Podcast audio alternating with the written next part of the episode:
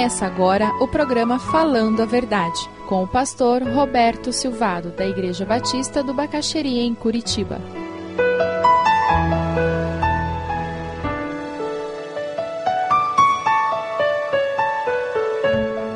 Hoje nós vamos falar sobre a fé cristã e o preconceito. Podemos sim ter preconceitos muito fortes que são bíblicos, e a maneira de chamarmos esses preconceitos é convicção.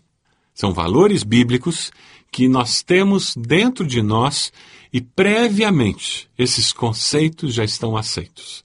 O problema é que, juntamente com essas convicções, esses valores bíblicos, alguns preconceitos muito negativos se alojaram na nossa mente e no nosso coração. Esses preconceitos culturais, sociais, raciais, nos impedem de viver a liberdade que é em Cristo e nos impedem de amar o nosso próximo como Deus deseja que nós o amemos.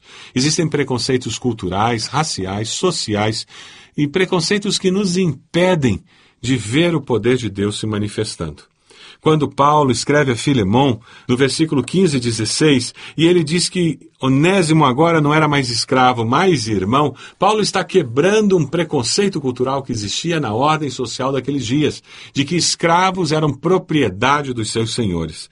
E o apóstolo diz: talvez ele tenha sido separado de você por algum tempo, aquele escravo fujão, para que você o tivesse de volta para sempre. Não mais como escravo, mas acima de escravo, como irmão amado. Para mim, ele é o irmão muito amado, e ainda mais para você, tanto como pessoa quanto como cristão. O preconceito social precisaria ser quebrado, aquele tratamento desumano para com alguém. Ora, nós não temos escravidão formalmente em nosso país, mas quando aqueles boias frias são tratados como gado, nós vemos preconceito porque a imagem e semelhança de Deus não está sendo reconhecida na vida deles.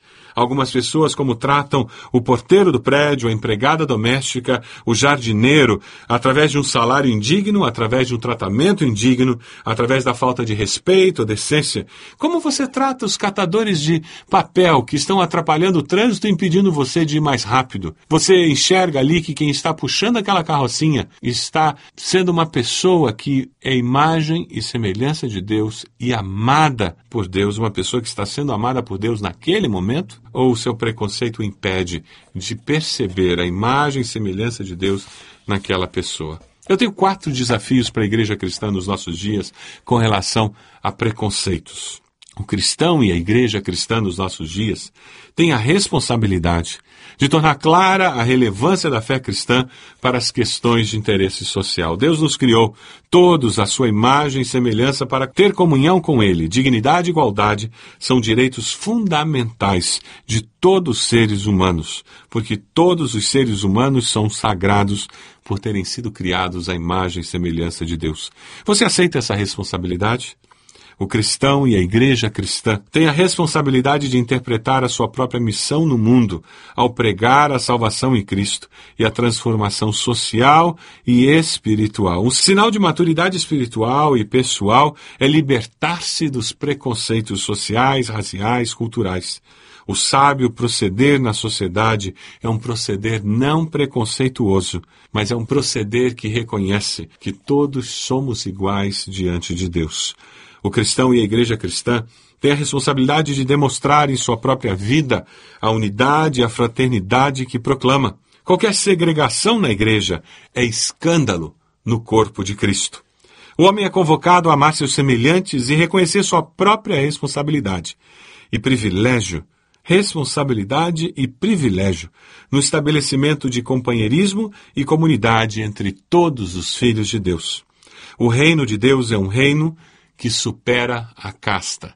Na sua igreja existem castas, dos mais ricos, mais pobres, mais cultos, menos cultos, favoráveis ao pastor contra o pastor, mais amados pela liderança, pelo pastor, menos amados. O amor cristão é, por sua própria natureza, totalmente inclusivo. Eu vou repetir. O amor cristão é, por sua própria natureza, totalmente inclusivo.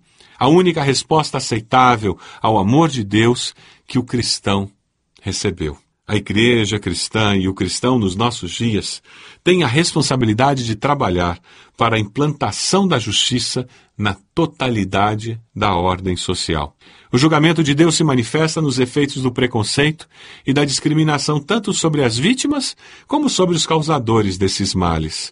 A discriminação não só frustra as aspirações de suas vítimas, como produz amargura e hostilidade naqueles contra os quais se volta, porque lhes é negado o sentido de dignidade e de segurança, que resultam do sentir-se aceito como igual.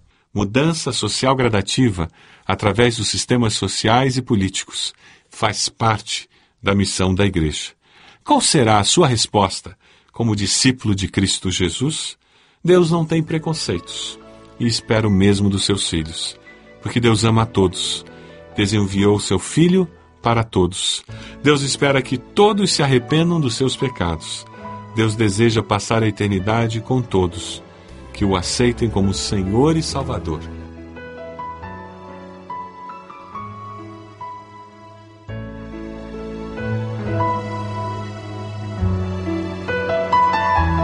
Se você deseja adquirir a mensagem que acabou de ouvir, ligue para 41 3363 0327.